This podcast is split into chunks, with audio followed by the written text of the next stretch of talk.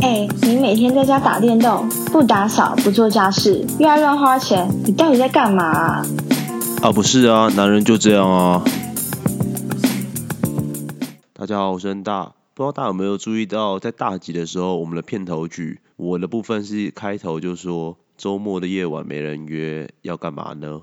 有人发现我们前面到底在讲什么吗？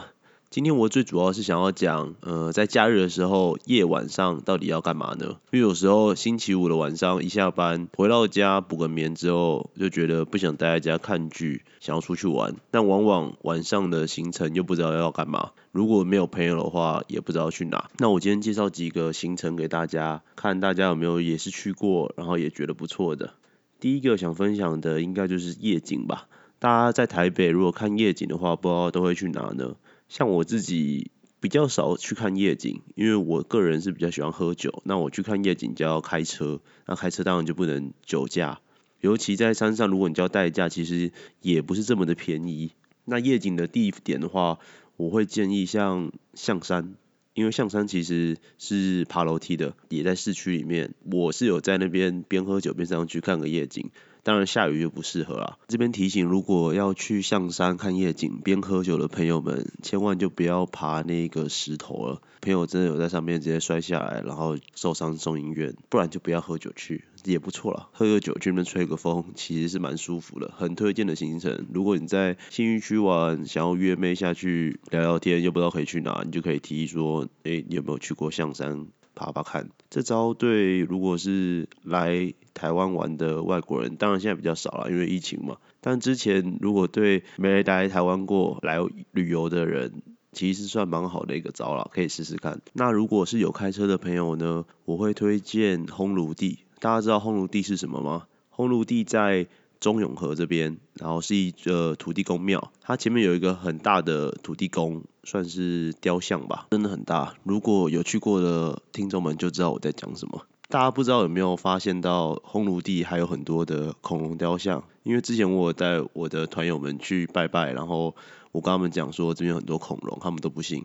但如果开车上去的人应该有知道，可以发现这个小秘密，就真的有很多，比如说暴龙啊、三角龙之类的。我是觉得蛮酷的，虽然我不知道是为什么会有这么多恐龙在这边，感觉好像是原本是要做侏罗纪公园是吗？有许多人半夜来烘炉地拜拜，都是为了求签求好运。这边半夜的时候，通常都会非常多人香火鼎盛，大家都说半夜求会比较准。那我自己在我工作不顺啊、感情失利的时候，都会上来求签。有连续两年，我求到一样的工作签，都是大吉，事业飞黄这样。后续的两年的时候，我整个工作运真的就非常好，遇到很多贵人相助，所以我觉得如果有心烦意乱啊的时候，可以上去求求签。虽然我认为如果带妹子去拜拜，好像不是一个常见的约会行程，但其实红炉地的夜景其实蛮漂亮的。它看得到一零一，因为它也蛮高的。除了坐在那边可以看夜景聊天之外，你可以跟他一起去拜拜，然后求签后一起去看签诗如何去解，增加一点小情趣之类的。我自己认为约妹子的话，我会带去红炉地啦。可能先上去拜完拜，然后再找一间酒吧之类的，算是我一个个人私心推荐的小景点。但因为其实我看夜景的次数也没有到非常的多，我平常还有可能会去猫空喝个茶。阳明山的话。比较少去，如果有去的话，可能就去马槽温泉泡泡。也快冬天了，如果各位男性朋友想要约女性去泡温泉的话，乌来新北头跟阳明山的话，我会推荐新北头啊。你泡完可以去个士林夜市，或是先去士林夜市逛逛，再说要不要泡个温泉，好像也不赖了。提到夜景，就想问一下各位听众，有没有去夜冲过？夜冲顾名思义就是晚上的时候可能去跑山，不管是骑车或者是开车。那其实我一直都不懂这个行为，因为我高中、大学时期就有一群朋友很爱夜冲。那有一次我有幸参与了他们，我有没有想说可能是拍照景点啊，大家吹个风、聊聊天、聊心事、看海，就没有。我们那一次我们去爬阳明山吧，开上去之后到一个北海岸那个公路的 C 粉，大家全部下车，然后因为很冷嘛，大家下来买个茶叶蛋。那时候居然穷的连泡面都买不起，我也不知道在干嘛。吃完茶叶蛋之后，那时候我还不会抽烟，我其他朋友就抽了一根烟之后就说，嗯，今天骑的蛮顺的，好下山。我心里顿时想说，到底在傻笑。而且下山的时候，我们还有一个朋友直接出车祸，整个搞不懂这个行程在干嘛。如果有懂叶冲的行程在玩什么的话，请留言告诉我。让我知道你们的快乐是什么。各位听众，不知道有没有读书的习惯？如果有的话，其实夜读也是一个不错的选择。虽然听起来很 gay 吧，如果你在半夜三点滑到 IG 动态，有人在夜读，我所谓的夜读是说在成品有二十四小时营业的，然后你滑到说有人在成品看书，po 个文，我怎么想起来都感觉蛮 gay 的啦。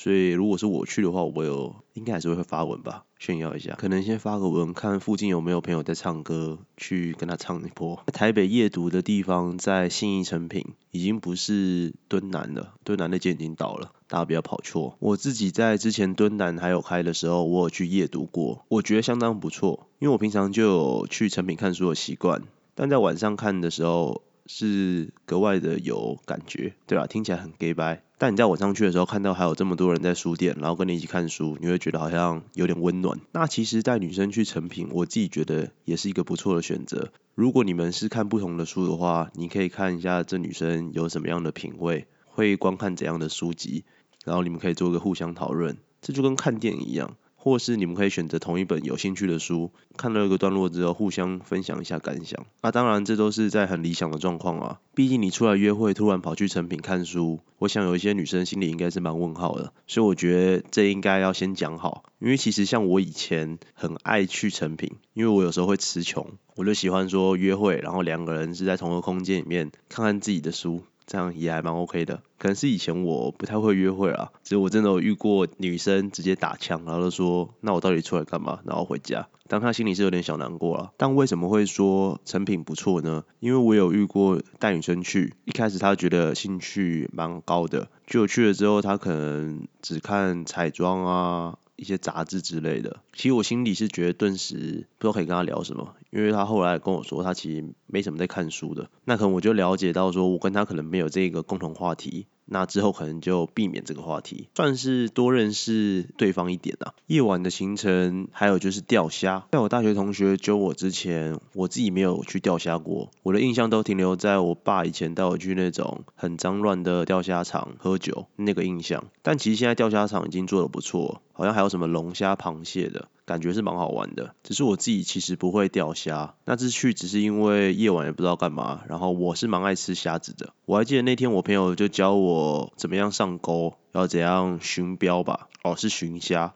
放浮标寻虾，但其实我还是不会，我在旁边喝酒，然后等吃虾。整体来说，这个行程，如果你有一个很会钓虾的朋友，那我觉得真的超棒，因为你可以在旁边耍废，什么事都不用干，然后一起吃虾，吃完虾之后结束回家。只不过如果带女生去，你没有这种朋友的话，你就会显得很废，你也没什么功用。所以最好这还是推荐给有一群朋友，然后有一个会钓虾当工具人，这样最棒。有一些夜晚的行程，大概像是去打保龄球啊、打棒球之类的这种。室内的活动，我自己觉得这些都不错，也是一个可以打发夜晚无聊的时光。以上讲了这么多没有酒的行程，那我现在来讲一些是酒的行程。其实不知道大家都去哪边喝酒，像我自己分类出大概应该是去夜店、去酒吧、去唱歌，或是在朋友家喝、C 粉喝这几个地点吧。我真正开始喝酒的时候是从很常去夜店开始，在大学时期我不会喝酒。甚至我唱歌完全滴酒不沾，早上还骑车回家那种。我自己现在想起来也觉得蛮意外的，因为毕竟我现在很爱喝酒。关于夜店的各种细节，遇到的什么事情，我在下一集跟大家来谈。现在聊聊唱歌吧。以前我唱歌是属于晨唱的类型，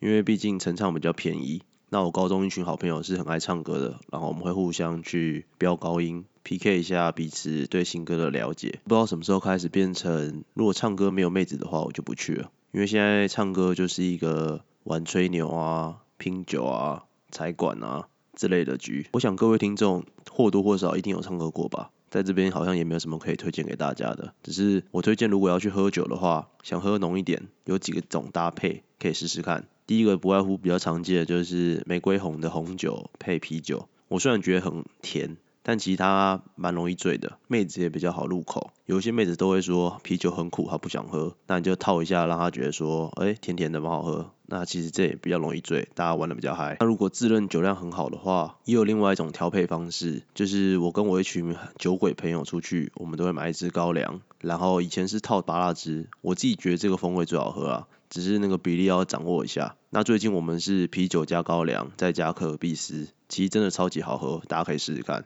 只是那后劲很强，大概不用到一小时，那感觉就来了。其实应该说，你刚喝下去的那一口，你全身就会开始热了，很嗨。除了喝酒之外，去 KTV 最常的就是叫吃的。那我自己私心推荐烤鸡翅，哦不对，是炸鸡翅。去唱歌通常都会点牛肉面，但其实大家有唱过歌应该知道，那牛肉面根本吃不完。你觉得剩一堆面，你只想喝那个汤，所以倒不如你点一个鸡汤，然后点炸鸡翅。炸鸡翅是人手必抢的，你一点一定吃得完，一定每个人都会吃。如果吃不惯 KTV 的炸鸡翅，其实还有一个之前网络上很常讲，就是酒店常点的全球炸鸡。如果你有去林森北附近或者是南京东路那边，他们几乎都可以外送，我觉得很好吃。他们会附一个虾饼，超级脆，口感不错。再来聊一下小七喝酒好了。因为有时候我约女生去小七喝酒，她们都觉得太穷酸、穷逼，但其实小七喝酒才是最便宜的选择。有时候我跟我其他朋友去酒吧唱完歌回来，我们都会去小七再补一下。那时候你就会发现，哇，原来喝酒是这么便宜、快乐、朴实无华。前一阵子不是很流行酒精路跑吗？我自己认为，如果酒量不够了，千万不要尝试。而且通常酒精路跑会发生非常多荒唐的事。像我们之前有一次去酒精路跑，喝到最后，因为大家其实都喝得很脏，而且路边找不到厕所，我们就直接集体在人行道上尿起来。当然这是因为喝醉了，平常我是不会这样的，请大家不要争相模仿。有一个小诀窍啦，去 seven 喝酒的时候，尽量找那种三罐特价的，真的会爆干划算，而且其实你也喝不了这么多。最主要还有因为 seven 通常是我的最后一局，所以那时候我通常已经喝的有点五六七分醉了，那喝什么其实都差不多，主要就是要跟朋友尽兴而已。所以我觉得三罐特价了就很够了。不光我当初去夜店，以及我最近可能比较常去的酒吧，我会在下集跟大家分享。那结尾这边也是要跟大家推荐一件事物，这是想要推荐的是十月中秋连假的时候，大家可以去南港的白昼之夜。白昼之夜创始于法国巴黎，那台北市会以流动街区之间的艺术作品来做展演。今年已经是台湾的第五届，那延续全球都是以十月的第一个周六举办的惯例。这次时间会在。十月三号晚上六点到十月四号的早上六点，在南港区举办。是我的朋友福尔摩沙马戏团也会在那边展出，大家可以去看他们表演。交通的话，大家可以搭捷运前往到昆阳站或是南港站。那这次活动期间，捷运有加开到十月四号的凌晨三点。只是中途只会开放南港跟昆阳站进站，然后直接到北车。这点如果有要去的听众们可以注意一下。我自己对于里面展出的节目有一个章鱼入侵，我觉得感觉蛮酷的，因为它是以充气装置涂鸦街头。然后大家应该可以在那边拍到一些很好的完美照的。如果这个年假还没有安排好行程的朋友们，可以以白昼之夜来邀约女生，或者自己去前往看一些这类艺术的展演，我觉得都是不错的夜晚行程。那今天节目到这边，如果希望我讲哪一些话题的话，可以用我们新的语音信箱功能，或是 IG 留言跟我们讲。那我们现在也有推出我们的 Medium，我们会放在下方链接。主要来说，我们是以文字的方式来陈述我们讲的话题，有一些。讲解的资讯我们也会放在上面，谢谢大家。